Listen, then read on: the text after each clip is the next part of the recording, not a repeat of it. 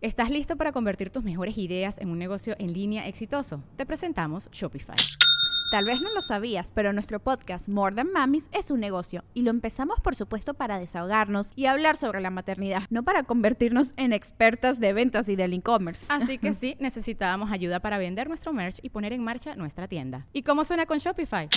Llegó otra venta. Shopify es la plataforma de comercio que está revolucionando millones de negocios en todo el mundo. Ya seas un emprendedor desde tu casa o desde donde sea, Shopify es la única herramienta que necesitas para iniciar, administrar y hacer crecer tu negocio sin dificultades. Con Shopify puedo gestionar pedidos, envíos y pagos desde cualquier lugar, brindándote toda la información y estadísticas de tus ventas al detalle. Regístrate para un periodo de prueba con tan solo un dólar al mes en shopify.com barra sonoro, todo en minúsculas.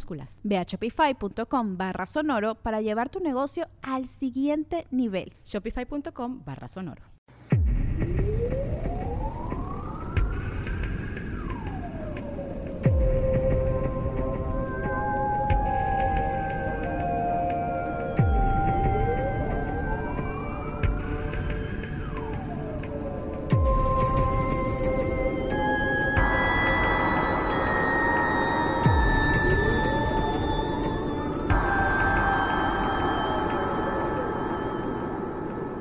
Bienvenidos a Leyendas Legendarias, el podcast en donde cada semana yo, José Antonio Badía, le contaré a Eduardo Espinosa y a un invitado especial casos de crimen real, fenómenos paranormales o eventos históricos tan peculiares, notorios y fantásticos que se ganaron el título de Leyendas Legendarias. Y estamos de nuevo aquí en la Ciudad de México todavía grabando los episodios. A con- media tormenta. A media tormenta, el árbol está rascando la ventana como en Poltergeist. Está bien, está bonito, le pone ambiente.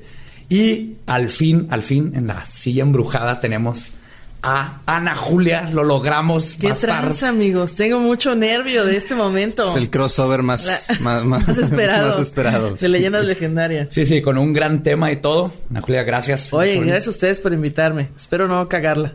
Nah, mira, eres, eres, eres nuestra madrina de redes, básicamente. Gracias a ti, mucha gente nos empezó a seguir y llevan. Voy a decirlo de una manera. ¿Cómo digo? Puedo decir que llevan chingue y chingue, pero que se, que, que se oiga bonito. Llevan. Han sido muy insistentes Jodiendo, en que, te, jodiendo. en que te invitemos. ¿Ok? Y pues no por te eso, podemos- Por eso no- tengo miedo, porque mucha gente me está pidiendo y yo como diciendo, la voy a cagar, amigos, no me inviten, no La me barra inviten. está alta. sí, está alta la vara justo. No, no, mira, estándares no tenemos. Entonces Muy todo bien. chido. Sí, Todo sí. chido. Y si quieres una hojita para tomar apuntes y todo, también te las podemos. Que fluya, mira. Que fluya. Vamos a darle. El tema de hoy está muy cercano al corazón de esta ciudad, o más bien a su cuello. La estrangulación de decenas de abuelitas que estremeció a la Ciudad de México y que solo pudo haber sucedido en la Ciudad de México, porque hoy les voy a platicar de una mujer multifacética, mitad vendedora de ropa, mitad luchadora y 100% mata viejitas. Uf, Pam, pam. qué gran currículum. Sí, no, no. Antes de llegar a sus crímenes, obviamente vamos a hablar de su juventud. Juana Dayanara Barraza Samperio. Ay, güey, no, con ese nombre sí. Ah, sí. Dayanara. Dayanara Ay, güey. Barraza Samperio. Nació en Pachuca de Soto el 27 de diciembre de 1958. La madre de Juana, Justa Samperio, era una prostituta de 13 años, quien conoció al padre de Juana, Trinidad Barraza, que en ese tiempo tenía 18 años en un bar de Pachuca. Como pueden ver, ya empezamos bien. Qué Sí, padre. claro. Relaciones muy maduras. Sí, prostitución, bar, todo padre. 13 años su mamá. 13 años. Su papá, Trinidad Barraza, se dedicaba a ser ganadero y cobrador de camiones. Pero la gente que lo conocía decía que solo servía para criar chivas y procrear hijos. Ya hacía más de lo que yo a los 18. yo a los 18 solo veía la tele y ya. Jugaba Smash Bros. y así. Él ya estaba, míralo. Y de hecho no estaban exagerando, ya que Trinidad tuvo 32 hijos con varias No mujeres. mames. 32 hijos. O sea, por su culo, el cal- calentamiento global es parte de él. No te pases. Con este currículo eventualmente O sea, terminó... obviamente por estadística de 32, uno de los hijos iba a ser un asesino. asesino. Claro, justo por estadística. Tal vez también haya algún genio que no estamos reconociendo ahí. Tal Ajá, vez. tal vez. Y, y como... la- algún Barraza Samperio que También como por estadística, como cuatro han de tener caries. y uno es dentista. ajá, uno es dentista y, y tres- recomienda ajá. pasta de dientes. Y tres han de preferir whiskas. Por pura estadística. Pues con este currículo eventualmente terminó de policía judicial, obviamente. no mames. Y luego llegaría a ser comandante de Epatzoyucan. Los padres del año tuvieron dos hijas, Ángela la mayor y Juana. Después de cinco años de vivir en unión libre con Trinidad, Justa decidió abandonarlo.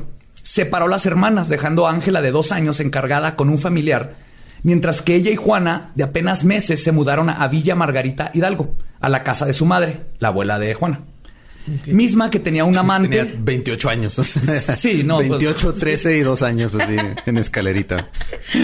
Puedan tener un grupo de pop.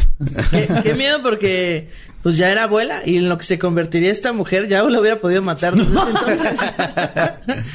De hecho, yo creo que es culpa de la mamá esa afición de querer matar Probable. viejitas. Juana, la abuela, tenía un amante de nombre Refugio Samperio, quien después de un tiempo comenzó a tener relaciones con Justa. Sí, Por justa razón. Justa se fue con el padrastro, le bajó el padrastro a la mamá, sí, se lo bajó. Ya empezaron de amantes. Aún así, Refugio era buen tipo, especialmente con Juana, la cual profesaba un gran afecto por su ahora padrastro abuelastro. Está mal aquí. ¿Tú crees? O sea, le bajó el padrastro a su. O sea, O sea, la, la, la mamá le bajó el novio a la abuela Ajá. o al revés. No, no, la mamá, el novio a la abuela. Ajá. no mames. La mamá de. Juana le bajó el novio a su mamá. Ah, mira, ok. Ajá. Todo bien. La mamá y abuela de Juana no la pelaban, no la llevaban a la escuela, de hecho ni siquiera la dejaban salir de la casa, por lo que no aprendió a leer ni a escribir. Además, su mamá era una alcohólica, al grado de que un día vendió a Juana de apenas 13 años a José Lugo de 40 años por la módica cantidad de tres cervezas. No Ni, mames. ni siquiera una caguama. No. Un Tres. cartoncito de caguama. No, tres Seis, cervezas. Tres cervezas. Medio seis. seis. Medio Pero seis. bueno, ¿qué cerveza era? No, de- ¿Sabemos? no, no sabemos, pero a ser superior o una cosa así. Digo, pues. también, o sea, la niña no sabía leer. No la podías poner a hacer, no la podías ni mandar a la tienda, no sabía hacer cuentas ni nada. Estoy de acuerdo. Yo creo así fue la, la lógica. Así, así debatieron. Te doy un 6. no sabe leer. No sabe. Tres. Bueno, Va. como. Durante casi cuatro años, Lugo abusó sexualmente de Juana. Ella describe que la tenían amarrada casi todo el tiempo a la cama. A sus 13 años tuvo su primer embarazo y su primer aborto. A sus 16 años se embaraza de nuevo y tiene a José Enrique Lujo Barraza. Refugio fue el único preocupado por Juana, a quien eventualmente encontró y ayudó a escapar. Lo hicieron brincando una barda. Juana, quien en ese momento era una bebé de meses, la metieron en una cubeta para poder lanzarla al otro lado de la barda y así escapar los tres. ¿Cómo, cómo, cómo? O sea, Tenían que brincarse una barda, entonces la metieron en una cubeta. ¿Cómo pasamos a esta niña? La metemos en una cubeta y la lanzamos. Ajá. ah, esa fue la hija de, de Juana. Ajá. Ah, ya, ok, ya. Sí, sí, sí. Y no encontré los datos de si la cacharon o no a la hora de aventarla. Pero, pero, ¿se acuerdan los golpes en la cabeza y asesinos en serie y todo esto? ok. Entonces tal vez no la cacharon. Sí, aunque la cacharan, pues era un impacto ahí con su Sí, cabeza contra una no está muy cubeta. acolchonado. Sí, claro. En 1980 muere Justa a sus 48 años de cirrosis. Y Juana... Era- era- eran tiempos difíciles. Como, como dice Fran, e- era, era otro México. otro México. Y Juana se niega a ir a su velorio. Cuando Juana cumplió 30 años, murió la única persona que se llegó a preocupar por ella, su padrastro abuelastro. Y es, Que sí se la cogía, pero con amor. pero- y es entonces cuando deci- decide irse junto con su hijo a vivir a la Ciudad de México. Sin saber leer ni escribir, sus opciones para empleo eran pocas y básicamente solo tenía la opción de tener trabajos manuales. Trabajo de sirvienta, vendedora de ropa y gelatinas, no al mismo tiempo. Incluso tuvo un tiempo trabajando en una fábrica de chocolate, lo que le causó que el olor de chocolate se convirtiera en algo insoportable para ella. O sea, estuvo con Willy Wonka. Vamos a ver. Sí, Meter o algo sea, la gente a la que no le gusta el chocolate, pues seguramente son asesinos en serio. O sea, gente muy rara. Durante... Mi mamá no le gusta el chocolate. ¿Qué? Eres- Oh. No, nunca me presentas a tu mamá. Tengo mucho miedo ya de conocerla. Pues mira, yo salí bien, creo. Sí, bueno, haciendo este podcast. Soy una persona completamente saludable hablando de asesinos en serie. Y riéndonos de ellos. Y riéndonos de ellos. Durante estos años, Juana tuvo dos parejas. Uno era un alcohólico que la golpeaba y el otro fue un chofer de transporte público que en realidad era un sicario que la abandonó. Muy probablemente porque lo ejecutaron. Wow. Sí. A los 23 años se casó con Miguel Ángel Barrios García, con quien procreó una hija, Erika Erandi Barrios Barraza. Pero su relación no duraría y se separó de él a los 27 años. De los 30 a los 41 vivió con Félix Juárez Ramírez, con quien supuestamente tuvo a José Marvin y Emma Ivonne Juárez Barraza. O sea, ya está ahí borrado con quién tuvo quién. Sí. No importa. ¿Y Creo ya que lleva tampoco como, le qué, importa. ¿Cuatro o cinco hijos? Cuatro, Sí, ya. Cuatro. Durante todo este tiempo comenzó a trabajar vendiendo palomitas de maíz en funciones de lucha libre. Y es aquí. en común, ¿verdad? Yo hubiera vendido cueritos, son mejores en la lucha libre. Y es aquí donde uno de los encargados le propuso a Juana que se convirtiera en luchadora. Lo- Oye, veo que las palomitas no te está dejando, pero mira, si no Pero tienes te- inconveniente, te puedes poner unos calzones sobre tus mallas y listo. Y madrear a otras mujeres. Madrear a otras mujeres, perfecto. Te ves como que eres proficiente en madrear a otras mujeres. Pues mira, tengo la complexión adecuada, entonces quiero que me pasen el contacto. Pues esto le daría de 300 a 500 pesos por pelea, mucho más de lo que ganaba con las palomitas. Y Juana accedió. Y es así como nació la Dama del Silencio. Nombre que acuñó ella misma argumentando que es muy callada. Tímida, callada. Ajá, es la Dama del La Silencio. inocente tiene la mirada. Su traje original era color negro, con una máscara de mariposa del mismo color, en honor a la Santa Muerte y sus íconos. Pero el traje con el que se haría famosa como una ruda de la lucha libre consistía en un spandex rosa fosforescente con vivos en dorados y un antifaz en forma de mariposa que la hacían ver como un malo de los Power Rangers. Región no hay presupuesto. Como galaxia. Sí. Pero Juana hacía que este atuendo se viera bien. Entrenaba dos veces por semana. En sus palabras, cito, levantaba pesas, hacía abdominales, llegaba a levantar hasta 100 kilos.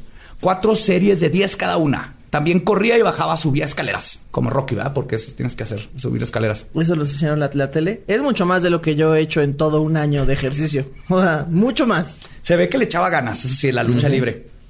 Y yo creo que la tatarabuela de Juana atropelló a una gitana que le puso una maldición a la familia porque ahora que las cosas parecían estar saliendo bien, otra vez la vida le dijo ni madres.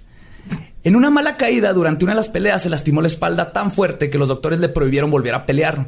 Le dijeron que otro golpe y podría quedar paralítica. No mames. Juana se retiró del ring y por algún tiempo se dedicó a ser promotora, llevando a varios luchadores a otros estados, pero este trabajo probó ser no muy redituable. Hola, no sé leer, pero puedo promover luchadores. ¿Qué? ¿Cómo vendes luchador si no sabes leer?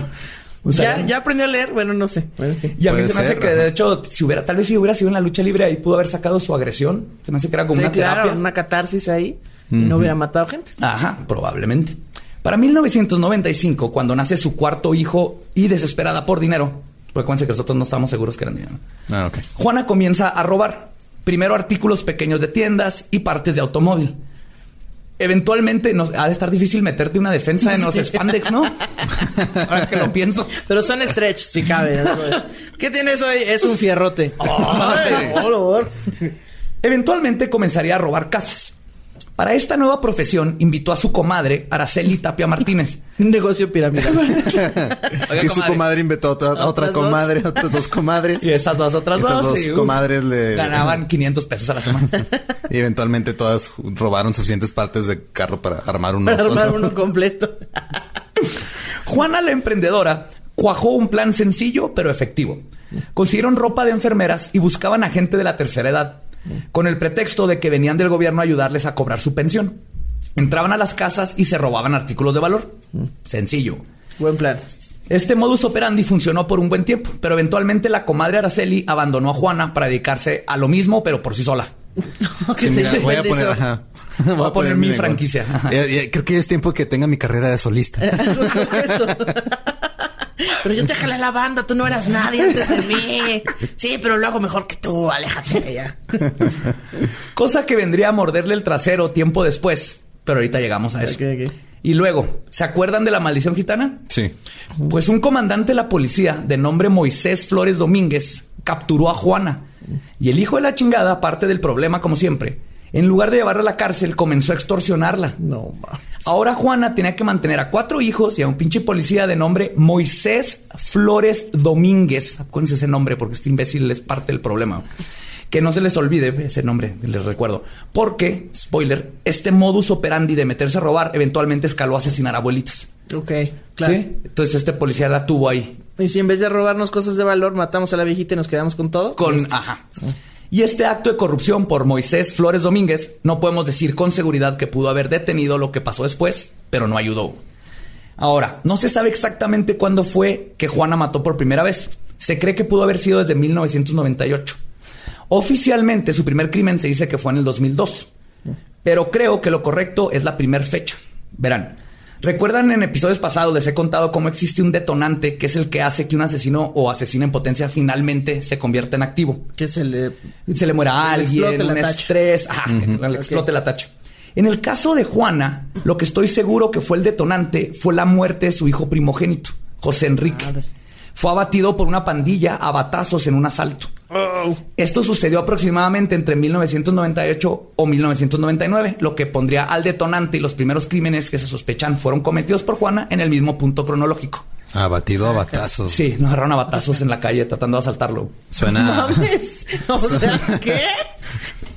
¿Quién te ¿Qué pasó con un balazo? Una navajada, ¿no? Exacto, un navajazo ahí. En la panza, Ahí como, en al- las costillas como en los o algo. 50. Ajá, se está perdiendo los valores. Ay, un batazo. Luego cargaron, o sea, si eres un asaltante, no vas cargando un bata y qué hueva. Pero está más fácil si llega la policía, ¿dónde va a jugar base?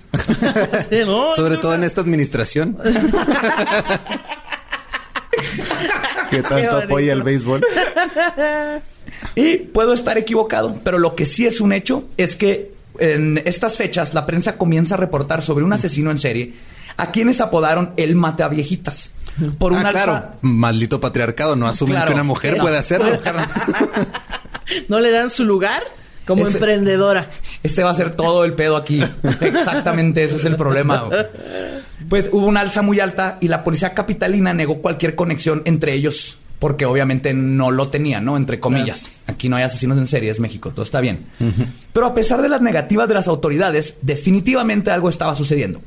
Ese algo fue imposible de ignorar el 25 de noviembre del 2002, cuando Juana Barraza, vestida como enfermera y haciéndose pasar por una trabajadora social, llegó a casa de María de la Luz González Anaya. Me encanta, que tienen mil nombres todas estas mujeres. Quien vivía en la colonia Alianza Popular Revolución de la delegación Coyoacán. Usando su técnica, logró convencer a la abuelita de 74 años que la dejara entrar. En un punto, la anciana hizo un comentario denigrante hacia Juana y esta no perdió el tiempo. Se abalanzó a ella y aplicándole una llave de lucha libre, la dominó. Una viejita. Ahora sí que su pinche madre. Doble el escorpión, ¿no? Güey contando. Uno, dos. Eh, Eso es usar lo que has aprendido en la vida para hacerte una alguien, alguien hábil. Después de dominarla, la arrastró hasta un sillón donde continuó estrangulándola hasta que murió. Dejó ahí el cadáver y se dedicó, dedicó a desvagilar el departamento. Desvalijar. Desvalijar, perdón. Desvaginar, dijo. Desvaginar. Desvaginar. Desvaginar. Los crímenes aumentaron bruscamente después. Para el 5 de noviembre del 2003, la policía tenía suficientes pruebas y testimonios para creer que un asesino en serie estaba involucrado. Y entonces Un un grupo de de... sí, asesino, esto es todo el pedo. Un grupo de expertos entre detectives, forenses y criminólogos armaron el perfil del mataviejitas. ¿Están listos? A ver. Estaban seguros de que buscaban a un hombre entre unos 70 y unos 75 metros de altura, de complexión robusta, sumamente inteligente y calculador. Si se acuerdan que no sabe leer, ¿verdad? Probablemente con tendencias homosexuales, que se viste como mujer, vive rodeado de mujeres, o tal vez vive con su abuelita o una viejita. O tal vez es una mujer robusta, pero Pero que me están describiendo a mí. Sí, yo, yo entro completamente en esa descripción. Es que aquí entra como que la mitad de la población, que, porque dice, pero definitivamente tiene facciones rudas, o cara ovalada, y tiene un cabello rubio, o castaño claro, o castaño oscuro. Ah, sí, no. Y definitivamente tiene las cejas delineadas. Se las O sea, no sabemos de qué color, no sabemos, pintó. no sabemos cuánto mide ni si es Pero o mujer, sabemos- pero las cejas la tienen delineadas. Eso es definitivo. Definitivo. Tiene entre 30 y 45 años de edad. O tal vez son dos asesinos. O es uno solo, pero tiene personalidad múltiple. No estoy. Todo esto es lo que estaba ¿Es en diciendo. Es en serio. Todo esto es lo que estuvieron describiendo. Me hubieran puesto, puede ser cualquier persona. Sí. No lo sabemos. Voltea a la Mira, derecha. Si mató una viejita. eh, el detective ahí diciendo en el reporte, mira, puede ser cualquiera. No sé, no estoy se- seguro completamente si soy yo el que las está matando. ya me preocupé. Pero, perdón. Pero definitivamente le gusta la pintura del siglo XVIII, El niño del chaleco rojo del artista Jean-Baptiste Groves. Porque tres víctimas tenían este cuadro en su casa. güey. Entonces empezaron a hacer toda una conexión de que así es como las escogía. o sea, güey. el pol- los policías dijeron, no mames, estamos en CSI, tenemos que sacar provecho de esto y no mames. Sí. O sea, igual podría haber sido un calendario cualquiera, casi con el, De carnicería. de carnicería. No, no, gustan fue- los, los calendarios fue de carnicería con rojo. San Judas. Les gustan las alacenas llenas de figuritas que todo el mundo tiene en todo México. Capitán, hay un refrigerador aquí. Tenemos que tener cuidado. Le Capitán. gusta a la gente que tiene Los, refrigeradores. los vasos de 15 años se repiten en todas las escenas. En todo México. Tiene una colcha de tigres. todas las escenas. Y es- también una de las víctimas era española. Entonces ellos dijeron, tal vez es posible que estemos buscando a alguien que odia a España. Mira, ahí entras tú perfectamente, entonces ya. También puede ser el PG. Pídenos disculpas, maldita perra. Pues con este fabuloso perfil criminal, la policía inmediatamente se lanzó a las calles en una cacería y una sarta de abusos, torturas y hostigamientos en contra de todos los transvestis que se puedan encontrar. No, Nah, en México. Directo, ¿no? Fueron los HOTS. Sí. No hay, luego, no hay luego. duda alguna. Es que no puede ser mujer, entonces es un vato, pero es un vato. Está vestido de mujer, entonces es un transvesti. Claro, los transvestis están haciendo esto. No mames. Anudado al culerísimo perfil criminológico, la ineptitud y clara homofobia de los policías, también existía el factor político, como siempre. Esta serie de crímenes se convirtió en un arma entre la lucha del gobierno federal de México, controlado por el PAN en estos tiempos, y el ayuntamiento de la capital, controlado por el PRD. El PAN atacó a López Obrador alegando que los delitos violentos habían aumentado desde su mandato. Te los dije. Sí. y su plan de salud pública recientemente implementado para residentes mayores de 70 años fue culpado por los asesinatos, porque era el pretexto que usaban para entrar a las casas. Mientras tanto, el PRD a su vez negó que existiera un mataviejitas y aquí no hay asesinos en serie y todo está bien. Y los, todos los medios este, lo relacionaban con el PAN y su sensacionalismo, ¿no? Entonces empezaron a pelear entre ellos. No, es que no se están crimen. muriendo solas, ya están viejitas. Ya, se Ah, están sí, muriendo de viejitos. Se tropiezan, Se se, les enreda la extensión de la bocina y se mueren. Pasa. Se Pasa les aguas con esas voltean los brazos al revés ¿eh? por una llave, pero se cayeron. No, no me sorprendería que sacara una campaña en la tele así de guarda tus cables en una caja porque te pueden matar. Te puedes enredar y ahorcarte. Te ahorcan a la chingada. Y mientras estaban todas las autoridades tratando de encontrar la manera de sacarse la cabeza del culo, Juana siguió perfeccionando su modo de matar. Se ganaba la confianza de sus víctimas, a veces abordándolas días antes de que las atacara. Todas sus víctimas tenían más de 60 años. Y una vez dentro de su casa las estrangulaba, primero usando llaves de la lucha. Lanzándose el ropero. ¡Ay! Agarraba las, la, ¿cómo se llama? La andadera de las viejitas así. ¡Ah! Azotaban la espalda. Dos vueltas y luego contra la mesa quebrándola. ¡Ah! Can you smell what the rock is cooking? Después cambió su método. Traía- hubiera estado bien padre que trajera a- casi como a Luche. A su mini. A su mini mata viejitas. Mínima. No, se los aventaba a las viejitas y luego ya les caía ahí encima. Pues después cambió su método y comenzó a usar cables de teléfono, cintos de batas de baño, mecates, bufandas. Mira, ti- mecates otra vez. Sí, mecates. Ay, ay, cal- A los asesinos si les tienes mecates en tu casa, sácalos de la casa. Es peligroso. si vives en México y tienes mecates, deshazte de ellos ya. Demonios, o ponlos en la caja fuerte. Muchos tenemos mecates, miedo. Viendo en la noche el, meca- el mecate me está queriendo decir algo. A veces utilizaba el estetoscopio con el que regularmente cargaba. O sea, era muy bueno improvisando para asfixiar. Eso no lo podemos negar. No podrá no saber leer, pero para llaves y asfixiar, campeona. Era lo suyo. En algunos casos reportan que apuñaló a su víctima y en otros incluso que abusó sexualmente de ellas. Les- Lo curioso es que la ¿Pero nota vivas o muertas? Porque volvemos a la probablemente necrofilia, ¿o no? muertas. Muy bien. Sí, probablemente muertas. Necrofilia se cumplió. Se cumplió. ¡Lo logramos! Lo curioso es que se nota un aire enorme. Cuando ves las fotos de la escena del crimen, a veces golpeó a las víctimas tan brutalmente antes de asfixiarlas que sus caras queda- quedaron completamente moradas. Pero luego, en la mayoría de los casos, las posaba. ya sea en la cama o en un sillón. A una hasta les ponía, las tapaba, les tapaba los pies con el tapete, como que una parte de ella luego se sentía mal. Hacía todo al revés. O sea, en vez de cuidarlas y luego matarlas, primero las mataba y, Y luego luego las cuidaba. Sí. Es que Le no. traigo algo de tomar, doña Lubiges. Ya toda muerta y morada la viejita. Y... En el caso de Simona Bedoya Ayala, incluso puso un banquito bajo de sus piernas para que estas no colgaran de la cama. Como que la, la estranguló y quedaron sus piernas colgando y en la foto le levantó y le puso un banquito. Ay, qué ya, ya muerta. Lo que indica cierto ritual y remordimiento dentro de Juana una vez que había terminado su proceso. Después de asesinar a su víctima, buscaba objetos de valor para robar.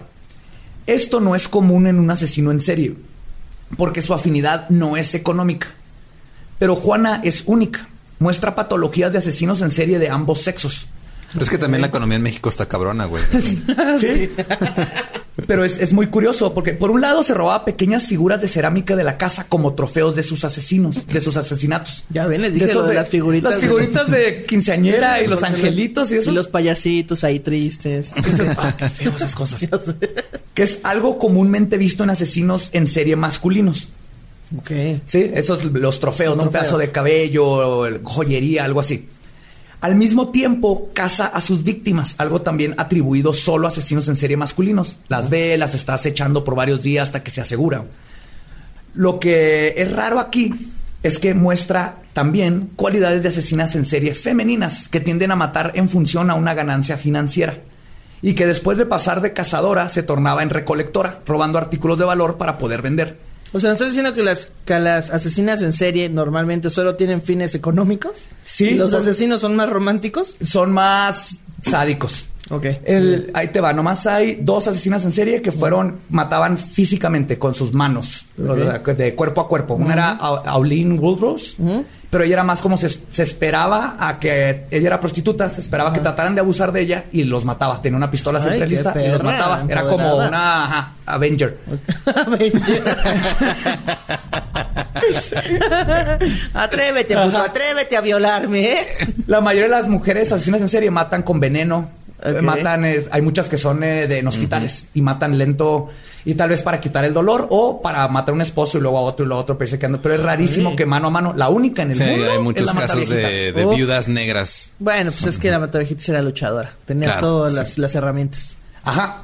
Y es muy curioso porque es única en el mundo.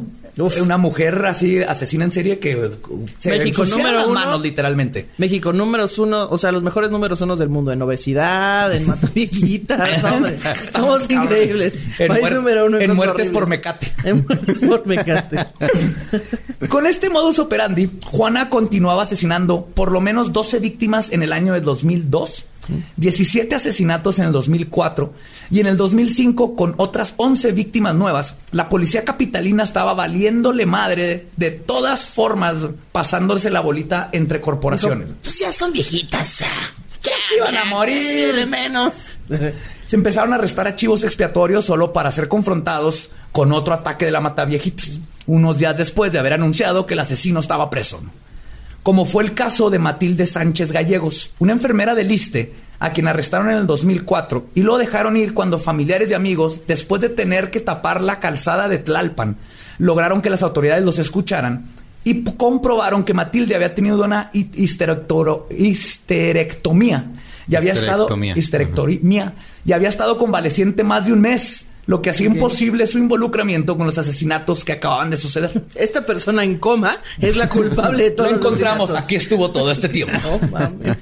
Otro caso de chivo expiatorio sucedió en el 2003. ¿Se acuerdan de Araceli Vázquez, la comadre? Pues fue detenida debido a una huella digital recogida de un vaso en casa de Gloria Enedia Rizo, quien fue asesinada el 28 de octubre de ese mismo año. Fracasó en su carrera. Sí.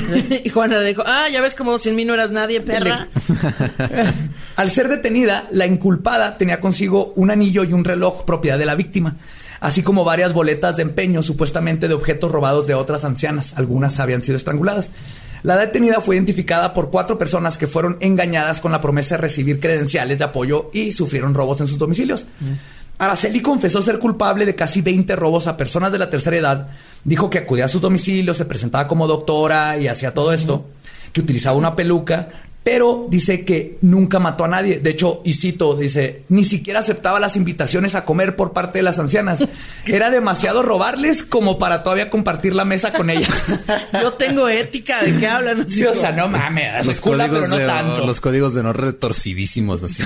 No soy una O irrespetuosa. sea, le negué caldito de pollo a las viejitas, no las pude haber matado.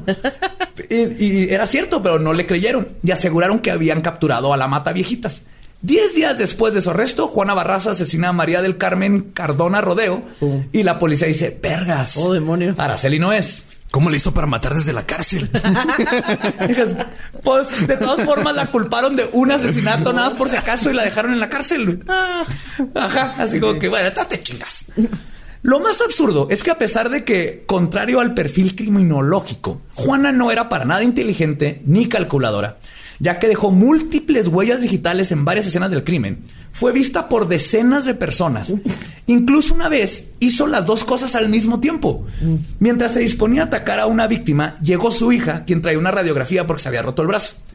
Asumiendo que Juana era enfermera, porque así venía vestida, le enseñó la radiografía para que le diera su opinión. Juana tomó la radiografía, dejó sus huellotas digitales y luego al no saber qué chingados estaba viendo, dijo, ah, me tengo que ir. Le regresó la radiografía y se fue. Entonces dejó a dos testigos, huellas en la radiografía y todo. ¿Y ya había matado a esa viejita o no? No, se salvó porque Ah, llegó la hija. ay. Sí, llegó la hija así de, mira enfermera, me, me pasó esto. Ah, Ah, sí, está- se ve raro. Bueno, hasta luego. El triple. Yo creo que se ha tenido un grito de ataque, ¿no? Estaría increíble. Así, ¡Guasanga! ¡Senil! Su poder. Pues la policía no podía dar con ella. Y no fue hasta el 28 de septiembre del 2005 que las cosas cambiaron. La Mataviejitas hizo lo impensable. Cruzó la línea que no se debe cruzar. La línea de la pobreza. Y se había metido con la clase alta. Verán, su víctima fue María del Carmen Camila González, quien era una señora de clase alta. Y por si eso no fuera poco, ¿se acuerdan de la maldición gitana que está? Además, era la mamá del criminólogo Luis Rafael No Moreno González, mames. quien había sido director general de servicios periciales de la Procuraduría de Justicia del Distrito Federal, al igual que de la Procurar- Procuraduría General de Justicia y la de General de la República. Y entonces las palancas, ahora sí, de la justicia habían sido lubricadas y se empezaron Había a jalar. millones de personas en la ciudad y se metió con la mamá de un De criminólogo. un criminólogo jefe No de la mames. policía judicial, sí, le Qué tocó. mal pedo. Y también qué mal pedo que hasta que no pasa eso, entonces Sí, sí, claro. sí, se porque fue lo mismo que pasó con este Goyo, ¿no? con que, Goyo que fue hasta, que, no mató. En México esa es la línea que tiene que cruzar un asesino para, perdón, para que le caiga la justicia. Ok. La línea de la pobreza. Tienen que meter con alguien con Pues ya dinero. saben, amigos que nos están escuchando que quieren matar gente. Este, Cuidado. Mate gente que no tenga Pidan contactos identificación. importantes. Ajá. Claro. Pide quién es su papá. Chequen en Facebook quiénes son sus contactos y ya investiguen y luego ya maten. Pues ahí les va. Ya está todo puesto porque ya ahora sí todo el peso de la ley va detrás de ella. Y comenzaron una campaña para prevenir a la gente de la tercera edad llamada Operación Halcón de Hierro. Wow. No se crean, no se crean. se llamaba Operación Parques y Jardines. No estoy papando. Operación qué? Parques y que Jardines. ver los parques y los jardines. Porque la policía asumió que eran los parques y jardines donde Juana cazaba a sus víctimas. Entonces le pusieron... Las operaciones tienen que tener nombres chingones, pero la operación Parques y Jardines consistió primero en repartir dibujos del posible sospechoso. Posible. Ah, sigue siendo hombre. Sigue siendo hombre. Madre. Eh, creían que se disfrazaba, era un hombre disfrazado de Ah, mujer, entonces había uno un poco más femenino que otro, porque todavía no estaban seguros si buscaban un hombre, a un hombre homosexual, a una mujer, a una banda, a un a una animal que estuviera Pueden ser todes. Así. Operación Cabecita de Algodón. Sí, Yo creo que por este punto ya hasta habían considerado que el asesino podría ser Drácula. güey. A ver, te- estaban hablando a Transilvania. Si existe Van Helsing, hay un familiar que pueda venir. Tal vez tenemos a Drácula. Pero además de esto, y perdón si todavía está viva y si escucha este podcast, la criminóloga Patricia Payán realizó lo que ella llama un retrato hablado tridimensional. O lo que el resto del mundo le llamamos una escultura, un busto. Que más bien era como una manualidad para un proyecto de secundaria. No sé si han visto la foto. Como el de que hicieron de Benito Juárez. Ándale, Ah, de cuenta. Yo lo vi, yo, yo soy escultor, estoy viendo esto y dije, "Mm", y perdón, perdón, pero a pesar de sus buenas intenciones, perdón, Payán, la neta lo que hizo es que compró un busto de unicel, lo cubrió con plastilina de papelería y le puso una peluca. Y está horrible, horrible, véanlo. Obviamente no iba. eh, Hay una foto gloriosa de ya Juana arrestada con el busto y Juana tiene una cara, está viendo su propio busto, está con una cara así de que. No le pudieron neta, echar ganas, chavos. Neta. ¿No pudieron contratar a alguien profesional? Pero pues ella mínimo estaba siendo proactiva. ¿No? Por eso hablar. Claro, es o sea, una claro. escultura, es un bustito. Ella sí está haciendo su trabajo. Y espérense. Otra persona que estaba siendo proactiva era el procurador Bernardo Batis, quien puso en movimiento la otra parte de Operación Parques y Jardines. Esta consistió, te va a encantar, Ana Julia. Esta consistió en pagarle de 100 a 200 pesos a señoras de la tercera edad para que sirvieran de carnada humana. No mames. 100 a 200 pesos por tu vida. Por tu vida. Guau. Párate en el parque. No vete, mames. vete viejita. Vete asesinable, ¿no? Le pon cara de que eres asesinable. Sí. Con cara de Gertrudis, vulnerable. Gertrudis, no. Encórvate más, Gertrudis. Camina más lento, si no va a decir, ay, si camina rápido no la voy a no, A ver, tráiganme un bastón para Gertrudis, por favor. A ver, ten- pues, Casting. Ale, tienes cataratas, tienes cataratas. Haz, haz que me la crea, güey. haz que me la crea que tienes cataratas. Y no sé si cuenta como bueno o como malo, pero la técnica no funcionó. güey. o sea, qué bueno que no funcionó esa pinche, pero no mames. Ay, güey. Y ni las buenas intenciones de Patricia y sus manualidades, ni la valentía del procurador Bernardo Batis para arriesgar la vida de sexagenarios usándolos como carnada. güey. 200 varos Por tu vida. por tu vida. Ay, eh, no. Enseña más escote. Gertrudis, más escote, tal vez esto es sexual. Tal vez esto es sexual. Ah, bueno, a pesar de eso, a pesar de decenas de testigos, la operación Parques y Jardines, la mata viejita seguía superando a los ineptos de las autoridades. Uf, Una persona que no sabe leer. Se No los sabe leer. estaba chingando a todas las autoridades de la Ciudad de México. y que ni siquiera estaba intentando. Ella no sabía, ella seguía haciendo lo suyo. Así, tu, Seguía chambeando. Ya están los policías viendo a Gertrudis enseñando escote, ¿no? Y la mata viejitas pasando atrás con un mecate, o sea. Con un hacha, ya chicas. Sí, con un H y su máscara así de luchadora. Buenas tardes, oficial. Buenas tardes, viejita. Shh. Hágase para allá. Estamos busca- en un operativo. Estamos buscando un homosexual travesti de Drácula, vampiro. Nazi. Nazi. un factor que afectó muchísimo fue la maldita parcialidad de los policías, quienes seguían ahuevados de que estaban buscando un transvesti. Y parte de esta obsesión radica de que los expertos, entre comillas, estaban seguros de que el mata viejitas era idéntico al caso de Thierry Paulin, un asesino en serie francés de los ochentas que era travesti. Y como estaban seguros que el mata viejitas también era travesti, entonces deberían ser iguales. Incluso pidieron ayuda a las autoridades francesas para resolver el caso. A ver, Gertrudis, agarra un baguette. ¿Sabes preparar espagueti, Gertrudis? La cosa es que lo único que tenían en común Thierry con el caso en México es que mataban viejitas. Pero Thierry era un tipo que se metía de todo, se ponía hasta la madre y luego asaltaba viejitas en la calle al azar y las mataba para robarlas y poder comprar más droga. Y las mataba a las viejitas aparte. porque era más fácil. ¿sí? Claro. Y no, y no era travesti. No ¿no? asaltaba bebés porque no tenían dinero. Sí, no era travesti, nada más era O sea, francés. no, perdón, él- él era un francés a la moda. Él sí era travesti, o sea, más bien, la matavijitas no era travesti, no, No, tiene no, nada que ajá. ver con este vato. Pero el daño estaba hecho. El estigma creado por los idiotas criminólogos, aunado a la homofobia policíaca, dieron a pie a que en unos meses la Procuraduría detuviera y fichara a 50 travestis y transexuales. Ah, no mames. Mami. Le robaron sus alhajas, dinero, celulares y los tuvieron presos sin pruebas ni cargos hasta que se hizo un plantón de la comunidad LGBT enfrente de la Procuraduría para que en fin, al fin los liberaran. Y todavía se preguntan por qué hay una marcha gay. Ajá. Porque estamos Mi felices cuarto- de que ya casi no nos estén matando. Y el cuarto de evidencia es lleno de cejas postizas, güey.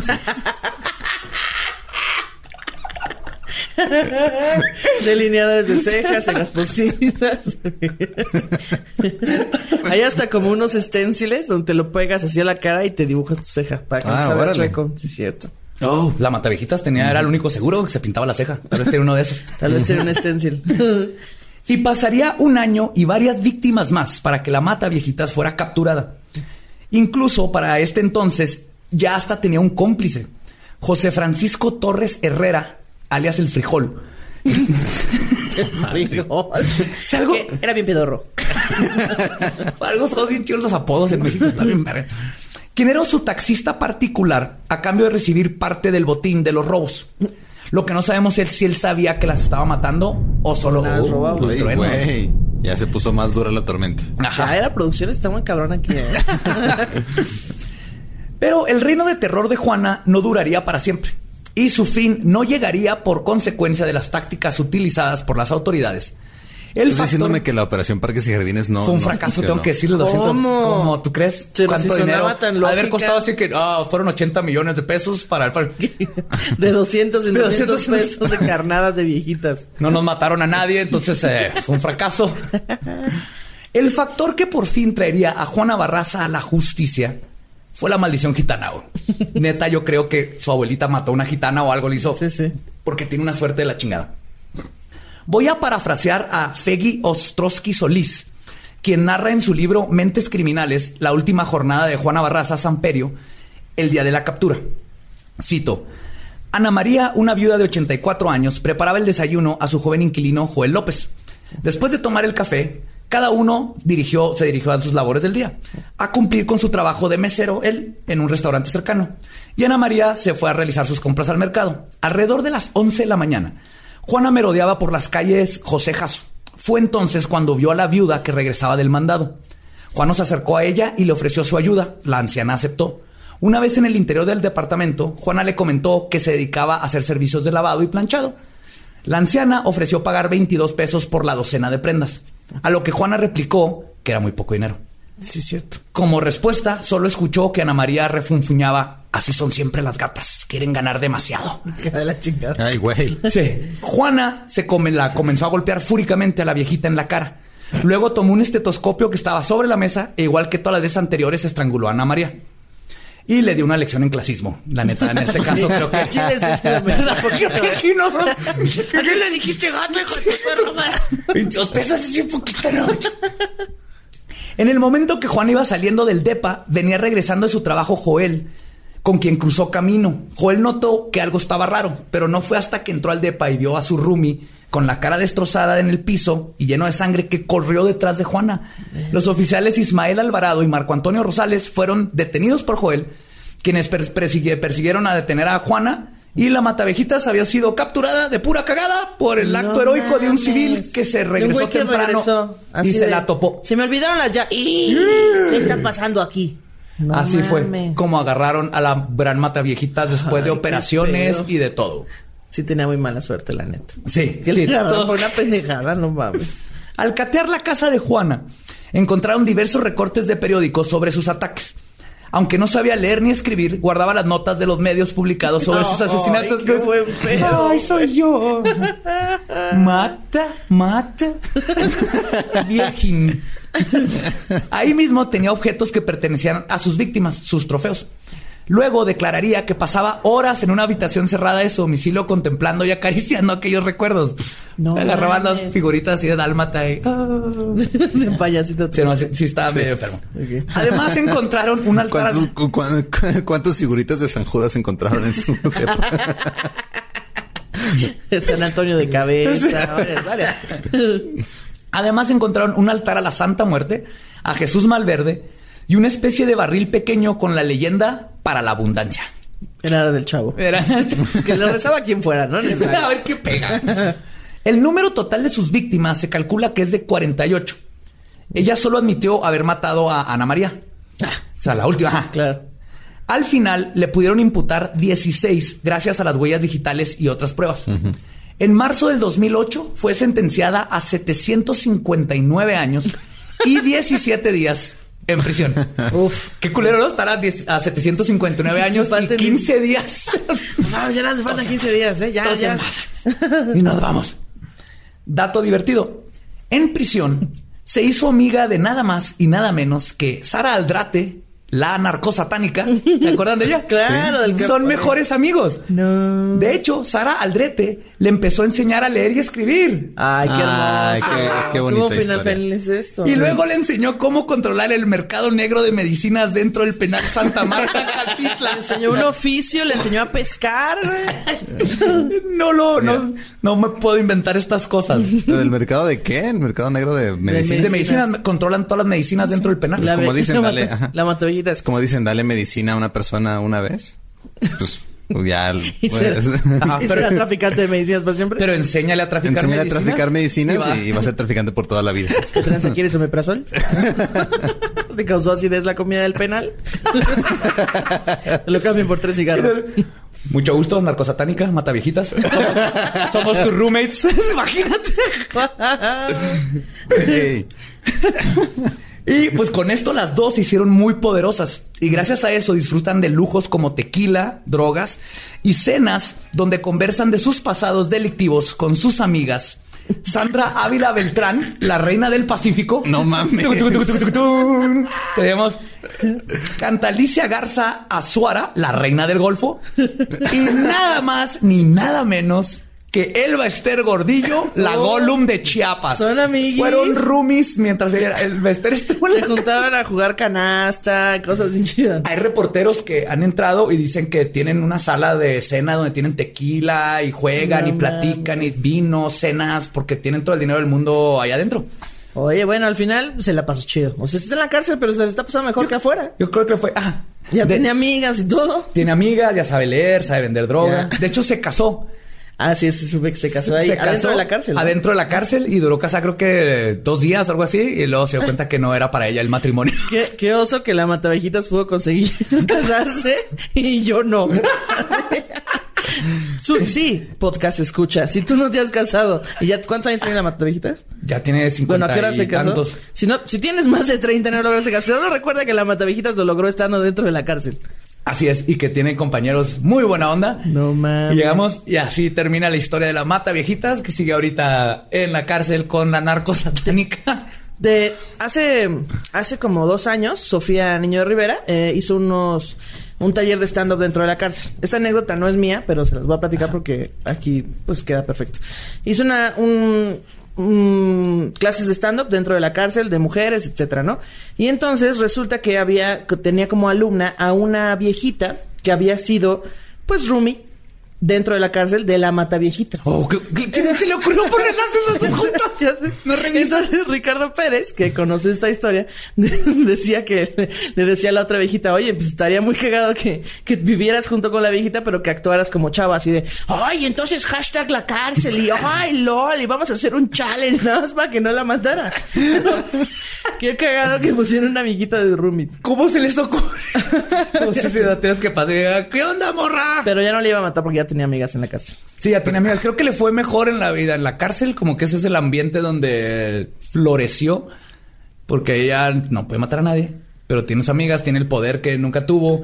Y todo esto viene pues, del, del odio a la mamá. Se nota que pues, desde que la vendieron y prostituyéndola. Pues, y claro, la si tu mamá entonces- te vende por tres cervezas, obvio la vas a odiar. Jefa, ni un cartón neta. Creo No que fue ni que- droga, ni no, güey, tres cervezas. güey. Neta, mamá, Bud Light, no mames. Seguro- cuartitos. No Seguro mames. estaban al tiempo, ¿cómo que tres? Pero es que otra vez, o sea, pinche México, güey. Hasta ahorita 100% de los asesinos en serie en México han logrado hacer lo que hacen por culpa de la policía. De y la la ineptitud. corrupción y la ineptitud. Y el valemadrismo. Ah, sí. Y también aprendimos que, como todos los asesinos en serie, solo necesitabas un amigo. ¿no? si, si todos tuvieran amigos, na- nadie hubiera matado a nadie. No, hubiera estado todo bonito. Es más, si su amigo hubiera sido una viejita, tal vez le hubiera cambiado la...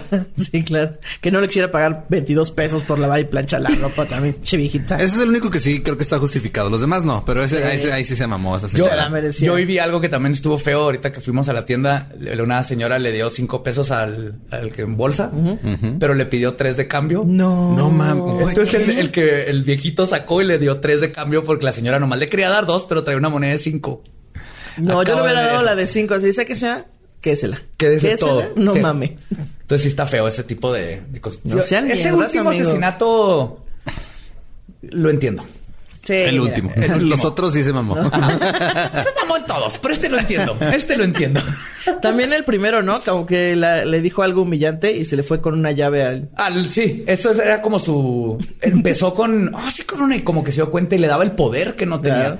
Ella toda su vida fue víctima y creo que en la lucha libre se dio cuenta que eh, tenía el poder de no ser una víctima, de controlar su vida. Y con las viejitas empezó a decir, güey, yo controlo la vida de las viejitas.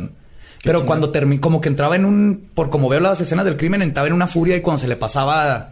Pues no era tan una señora tan culera, ¿no? Las sentaba, las tapaba y lo le Les robaba. Les remojaba los pies en agua. Algo bonito. Los callos, ¿no? Les, les ponía el fonógrafo de fondo, güey. El fonógrafo. Su novela. para que se Les quitaba la dentadura de la Sus comedias. Sus, sus comedias se les ponía. Es que sí le decía a mi, mi abuela de aquí de la Ciudad de México a sus novelas. Sí, Ah, sí. Voy a ver mis comedias. Voy a ver mi comedia, sí. mi abuela también le dice eso. Ay, Muy bien, qué Pero bonito. Es que, ¿por qué? ¿Por qué, güey? Maldita policía. Operación Parques y Jardines. Está bien vergado. O sea, ¿cómo ah, arrestas a 50 personas nada más por Aleatoriamente, literal, llegaban a las calles donde estaban este, los transvestis y los subían a todos así en grupo. Y vámonos a la cárcel, los golpeaban, los robaban. Y ahí los no tenían. mames. Sí, una ola. Y, y también, esos también son víctimas olvidadas porque ahorita Claro. pues ya pasó tiempo, pero e- ese momento y el trauma y el abuso, lo que causó con tantas personas de una comunidad, nomás por homofobia y criminólogos imbéciles que no puede ser una mujer, entonces es un hombre Sí, tiene que travesti, ser un hombre que se viste de mujer. Que se viste mujer, es más No lógico. mames. Denle el crédito. Si hay mujeres asesinas, chavos. Sí se puede. Hay mujeres en todos los oficios que ganan lo mismo. que pueden ganar lo mismo que los hombres. Sí, no es posible que las asesinas en serie nada más tengan 70% de las víctimas de los asesinos en serie. Esta brecha está muy culera, güey. Hay que cerrar la brecha. Échenle ganas. Y empezamos aquí en México. Sí, claro, empoderándonos como siempre. Gracias, gracias Juana por darnos poder a las mujeres en México. Pues muchas gracias, Drácula, que es Muchas gracias por invitarme. Ya conociste a la Fue muy- mate a viejitas. Fue muy bonito. Honor aquí.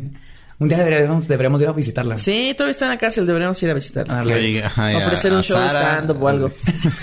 A las mataviejitas, a la narcosatánica. Todo, es todo en uno, pues es un super tour ahí. Es que sí La son reina como los Golfo Avengers. Sí. Sí, son como los Son como Avengers. los Avengers, pero al revés. La Liga de la Injusticia, güey. falta que metan a... Nomás que llegue Gloria Trevi y listo, güey, se armó ahí así el... Es su Batman, Gloria Trevi. Su deidad. Ay, güey.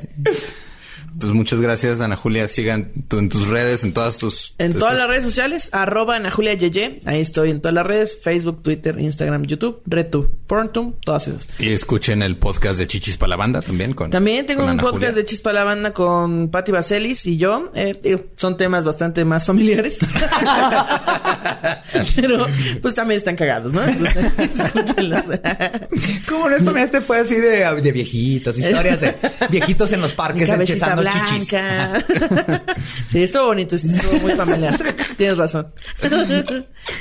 Ay, pues muchas gracias por escuchar. También síganos a nosotros en todas las redes. Estamos como Leyendas Podcast. Suscríbanse a YouTube y sigan a Badía en sus redes. El va diablo. Y yo soy Ningún Eduardo y muchas gracias por escuchar. Goodbye. Bye. Adiós.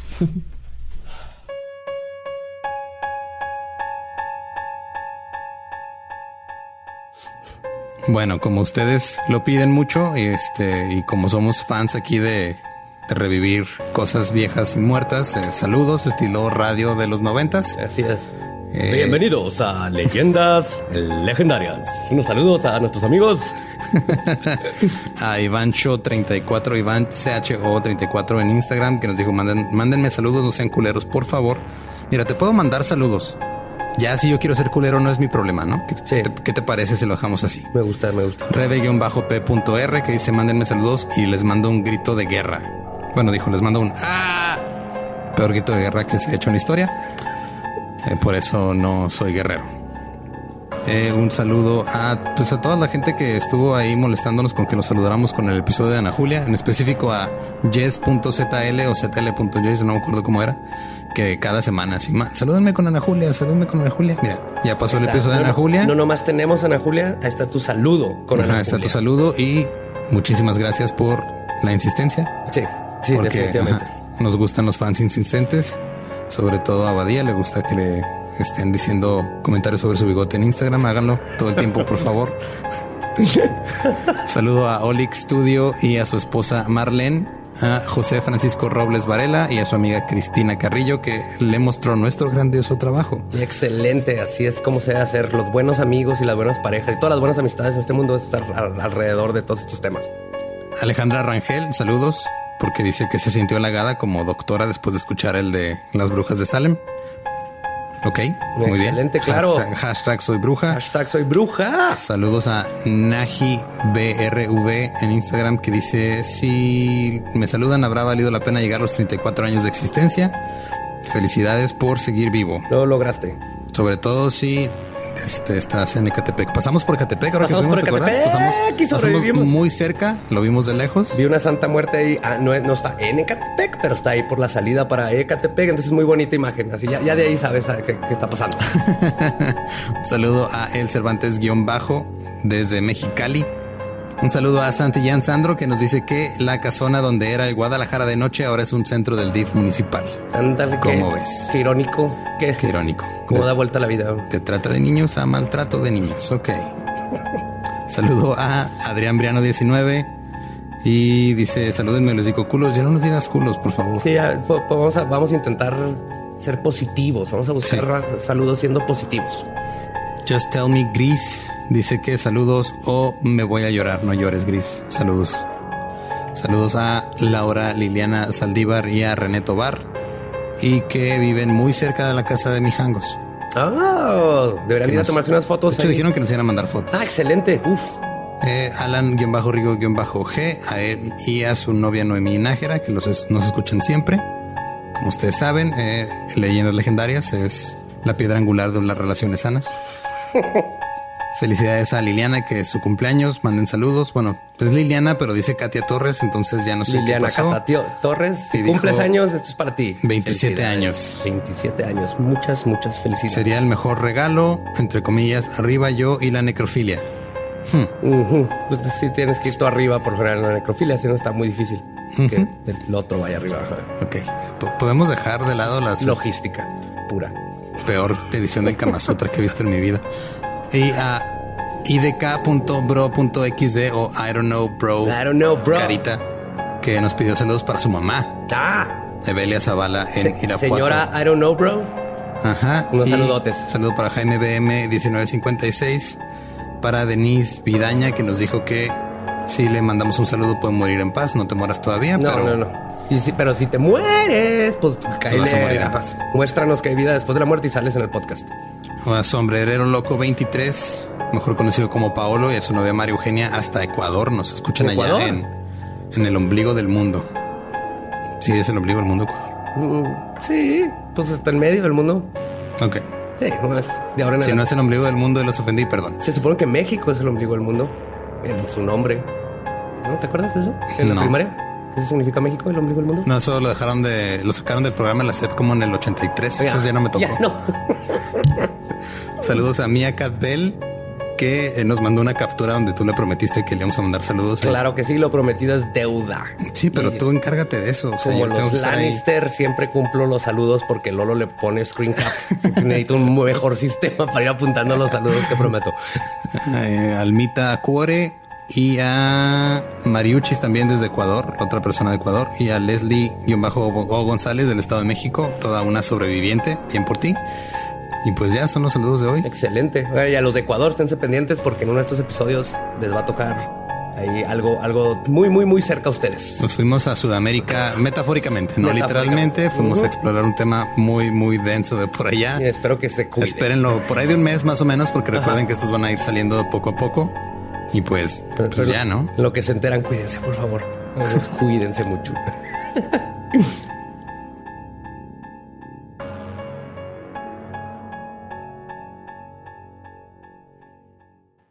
¿Estás listo para convertir tus mejores ideas en un negocio en línea exitoso? Te presentamos Shopify.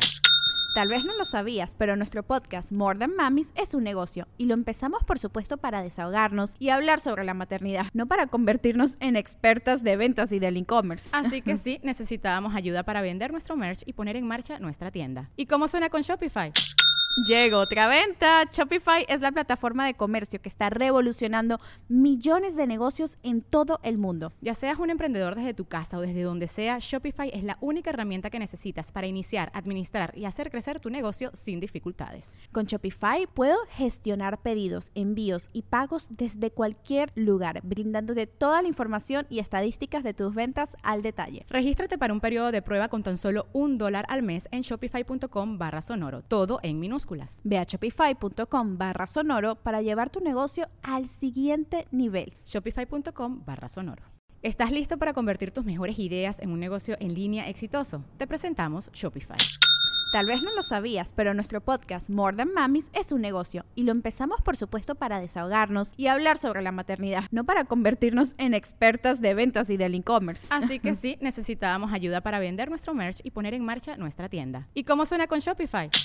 Llegó otra venta. Shopify es la plataforma de comercio que está revolucionando millones de negocios en todo el mundo. Ya seas un emprendedor desde tu casa o desde donde sea, Shopify es la única herramienta que necesitas para iniciar, administrar y hacer crecer tu negocio sin dificultades. Con Shopify puedo gestionar pedidos, envíos y pagos desde cualquier lugar, brindándote toda la información y estadísticas de tus ventas al detalle. Regístrate para un periodo de prueba con tan solo un dólar al mes en shopify.com barra sonoro, todo en minúsculas. Ve a shopify.com barra sonoro para llevar tu negocio al siguiente nivel. Shopify.com barra sonoro.